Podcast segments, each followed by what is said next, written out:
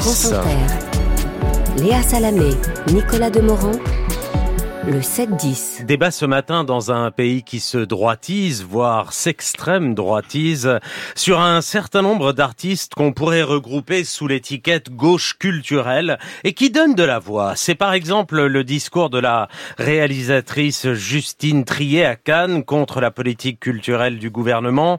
C'est aussi la pétition anti-Sylvain Tesson au sujet du printemps des poètes. C'est enfin le malaise suscité par la nomination de Rachida Dati au ministère de la Culture. Comment comprendre ces prises de position? Sont-elles audibles? Marquent-elles une forme de résistance? Et si oui, à quoi? Ou sont-elles le champ du signe de ce qu'on appelait autrefois l'intelligentsia de gauche?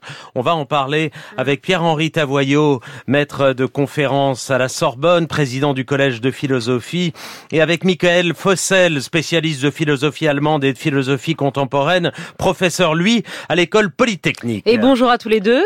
Merci d'être là pour cette vaste question. On va prendre les points euh, déclinés par Nicolas les uns après les autres. On va commencer, si vous le voulez bien, avec le, le, film Anatomie d'une chute de Justine Trier. Depuis son discours très critique de la politique culturelle du gouvernement euh, lorsqu'elle a reçu la Palme d'Or à Cannes, on a l'impression que ce film n'est plus seulement une œuvre d'art, mais est devenu un manifeste politique. Le film a du succès en salle, c'est politique. Le film est nommé euh, pour cinq Oscars dans, dans, dans, quelques, dans quelques semaines. Ce serait également politique. Et d'ailleurs, quand euh, les nominations des Oscars sont tombées il y a deux jours, toutes les chaînes d'infos mettaient sur l'image, on voyait Justine Trier et le visage d'Emmanuel Macron comme si elle était opposante à Emmanuel Macron. Qu'est-ce que ça dit? De quoi ce film, de quoi Justine Trier est-elle le nom? Euh, Michael Fussel bah, ça c'est à elle de le dire. Il est vrai que sa prise de parole lors du festival de Cannes ou de la remise euh, de la Palme a certainement l'a située. Elle s'est située elle-même dans le champ euh, ou dans le camp, euh, disons, de la gauche parce qu'elle était intervenue sur un champ qui était celui des retraites précisément. Donc on a ici une différence entre le point de vue artistique, hein, ce film est-il de gauche ou pas, je ne crois pas qu'on puisse le dire ou l'interpréter dans ce sens-là, et puis l'engagement politique de cet artiste-là qui intervient à un moment où effectivement le discours de gauche, puisqu'en l'occurrence la bataille des retraites a été perdue malgré tout, euh, je le regrette pour ma part, mais bon, elle a été perdue, et par conséquent où le discours de gauche est, tenu parfois par des individus, des artistes sur la base, disons, de l'affaiblissement euh, des partis politiques. Le match Trier-Macron est peut-être plus euh, marquant ou vendeur que le match fort-Macron. Ouais, donc pour vous, c'est juste parce que c'est plus vendeur. Euh, Alors, il y a une mise en scène médiatique, il y a l'idée de l'artiste qui euh, s'en prend euh, au pouvoir euh, politique en place, et puis il y a aussi, ça a été évoqué au début par Nicolas Demorand, une, une droitisation, je dirais, de, de, du champ culturel et politique français qui explique des résistances de la gauche ou des réactions de la gauche. Alors Pierre-Henri Tavoyot, résistance de Justine Trier, résistance de cette gauche culturelle face à la droitisation de la société. Je crois que vous avez vu le film, vous auriez aimé ne pas ne pas l'aimer, vous l'avez adoré. Non, c'est un peu l'inverse. La, prise de position de Justine Trier m'a effectivement un peu refroidi, parce qu'il n'y avait pas que la question des retraites, il y avait surtout aussi cette sortie complètement sidérante sur le, la France néolibérale et le fait qu'on était en train de massacrer l'industrie euh, cinématographique française par trop de libéralisme. Alors franchement, il faut là un peu regarder les choses à, l'international.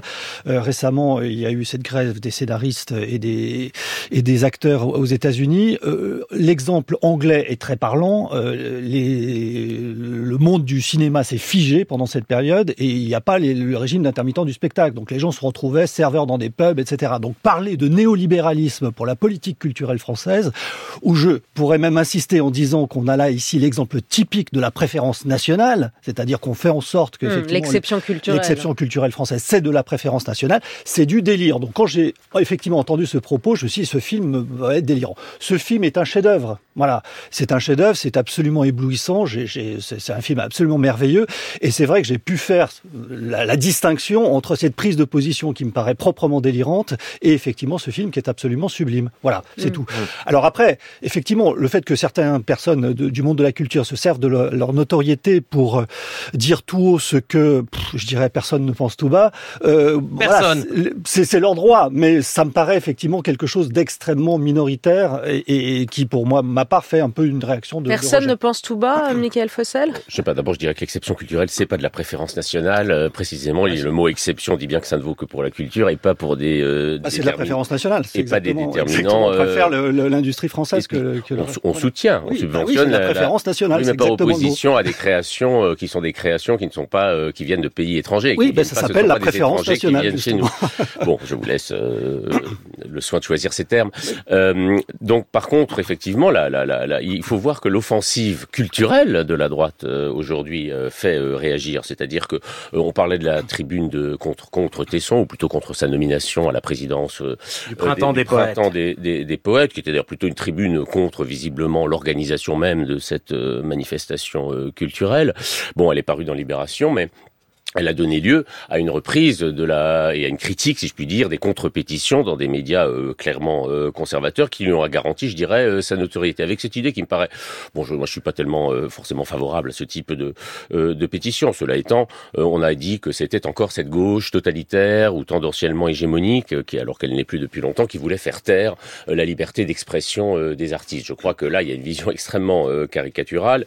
Il n'est pas question de ça. Il est question de savoir si des manifestations culturelles qui sont des manifestations culturelles organisées par l'État, donc où la nomination se fait par la voie, je dirais, euh, plus ou moins étatique, eh bien, peuvent être ainsi euh, politisées. On ne comprend pas ce débat, me semble-t-il, si on ne voit pas, ce qui est un fait, d'ailleurs, euh, tant mieux pour elle, que la droite intellectuelle, la droite culturelle a remporté des victoires depuis une vingtaine d'années. D'ailleurs, l'idée même d'hégémonie culturelle qui venait pourtant d'un philosophe marxiste, Gramsci, a été revendiquée par la nouvelle droite il y a une trentaine d'années.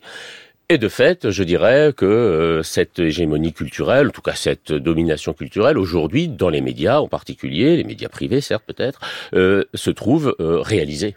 Donc, euh, la... Donc pour vous, cette pétition, c'est de dire, euh, voilà, on est un lieu de euh, résistance à l'hégémonie culturelle qui est devenue de, de droite. C'est ça que vous dites Je pense que le sous-texte... Ou à la bataille idéologique qui a été gagnée par la droite. La bataille idéologique, en tous les cas peut-être plus que culturelle, vous avez raison, a été, elle est circonstanciellement et électorale d'ailleurs, gagnée par la droite. et peut-être que la gauche, pourrait-on dire, est parfois mauvaise perdante. Je rajouterais quand même que la droite, elle est très mauvaise gagnante. Mmh. parce que on continue encore sur quantité de médias plutôt affiliés à à droite de continuer. On commence à ce genre d'émission. On n'a plus rien le droit de dire. On vit encore, soi-disant, sous la coupe de l'hégémonie de la gauche. Et puis ensuite, évidemment, on manifeste une liberté de ton, si je puis dire, euh, qui n'aurait pas eu d'équivalent dans les années 70. Pierre-Henri Tavoyot Je pense que sur ces questions, il faut, faut admettre un pluralisme. C'est chacun a un peu le sentiment que l'autre a gagné euh, et que l'autre a gagné. Donc, on est dans une position de résistance. Donc, on a le droit de tout dire. Donc, on a le droit de canceliser les, adversaires parce que précisément on est en position de perdant et donc de résistant. Ce geste vaut à droite comme à gauche, c'est-à-dire effectivement on n'a plus le droit de rien dire, c'est souvent ce qu'on dit, voilà le wokisme l'a emporté, etc. Et de l'autre côté, ah oui mais l'extrême droitisation.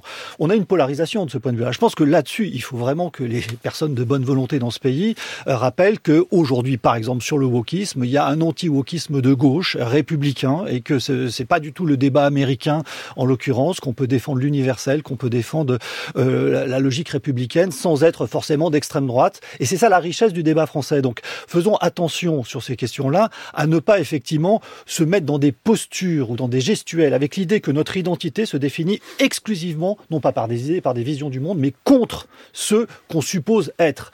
Le mot extrême droite aujourd'hui est un mot qui est devenu d'un usage absolument délirant. Le mot fasciste, le mot woke aussi est utilisé de manière euh, excessive. Donc de ce point de vue-là, redonnons euh, la place à notre euh, espace public pluraliste. C'est pas parce qu'on est quelqu'un est en désaccord avec nous qu'on va appeler la police. Mmh. Michael Fossel. J'ajouterais à cela qu'effectivement, il y a aussi une position un petit peu parfois identitaire, victimaire des penseurs ou, des artistes de droite.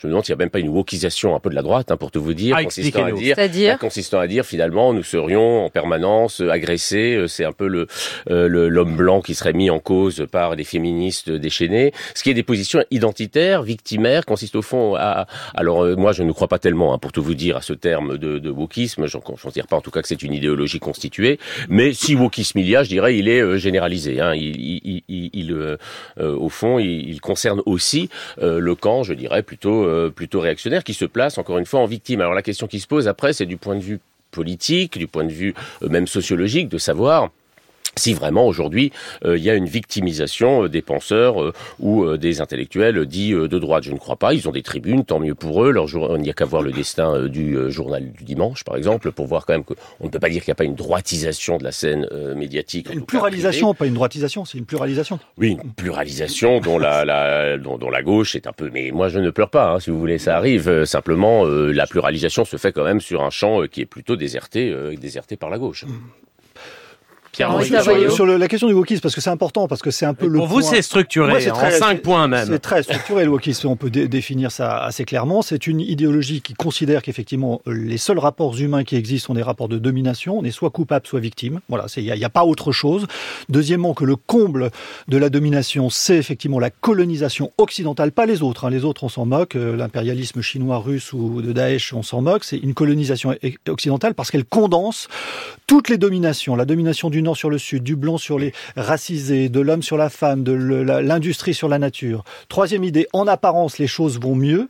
Voilà, euh, il y a une libération de la femme, on a pris conscience écologique, etc. Pas du tout que nenni, ça va de pire en pire. Jamais l'oppression de, la femme n'a été aussi intense, jamais le, colonisation n'a été aussi aussi euh, sournoise. Donc ça va de pire en pire. Face à cette situation, donc quelle est la réaction? Il faut se réveiller, c'est-à-dire prendre conscience, walk. Hein, il faut se réveiller. Et à partir de là, se réveiller ne suffit pas, il faut annuler. Je veux dire par là que euh, cette idéologie, c'est le raisonnement complet. On peut prendre telle ou telle idée ici, voilà, euh, oui, et là on n'est pas woke, on est euh, défend des, les luttes contre la discrimination, mais le wokisme, c'est quand on embarque avec l'idée généreuse de lutter contre les discriminations, ce qui permet effectivement de considérer ça de manière positive, quand on embarque dans ce raisonnement qui en effet est totalitaire parce que c'est une vision du monde globale. Voilà ce qu'est pour moi le wokisme. C'est très précis. Un mot, parce... Il faudrait savoir si ça existe. un, mot, parce qu'il nous reste, il nous reste une minute sur, euh, Nicolas en parlait, le cas Rachida Dati. Ah oui, à la culture, ça a fait grincer des dents dans les milieux culturels.